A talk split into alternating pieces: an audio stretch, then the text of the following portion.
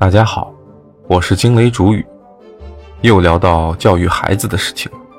首先，重点说明一下，父母的初衷和出发点一定是让孩子进步，这一点毋庸置疑。其实，鼓励也能让孩子进步的道理，我觉得大家其实都懂，只是很少有人愿意去做。在有些父母的眼中，打击是可以让孩子进步的直接方式。父母在打击孩子的时候，是希望孩子上进和改变的。在他们看来，打击是一种有效的激励手段。更有一种父母将打击孩子视为一种乐趣，他们并非不爱孩子，而是习惯了用打击甚至诋毁的方式来刺激孩子，希望孩子呀愤而起之来证明自己。相反，他们认为表扬可能导致孩子骄傲。自满，所以他们习惯用最严厉的话打击孩子，吝啬任何方式的表扬。比如，孩子和妈妈说想考研究生，那妈妈就嘲笑他：“哎呀，你肯定考不上。”结果就是孩子内心受伤，考研的事儿啊也不了了之。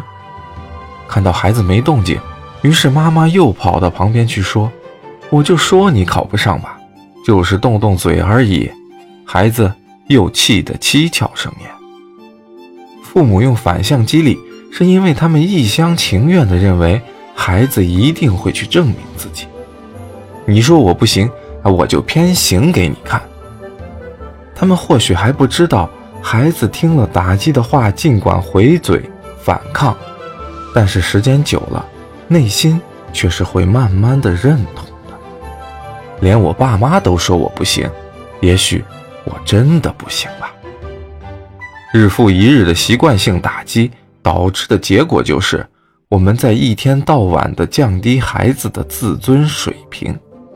要知道，一个人的自尊水平决定了他的自律性，自尊水平高的人，自律性就越强。所以，反向激励只会让孩子产生自我怀疑，放弃目标，甚至啊自暴自弃。其实。为了证明自己的生命价值，所有的人都很努力，试图变得有名或者成功。但这个世界从来不给这些情绪化的可怜人提供与其期望相当的肯定。反对和批评一直充斥着现实生活。那么，作为父母的我们，一定不能让情绪化的、发泄性的、居高临下的打击通过自己传导到我们的孩子身上。我们要当好。阻挡不正之风的墙，而不是给孩子美好的生活画卷，故意抹黑。欢迎点赞关注，留下评论，咱们下期见。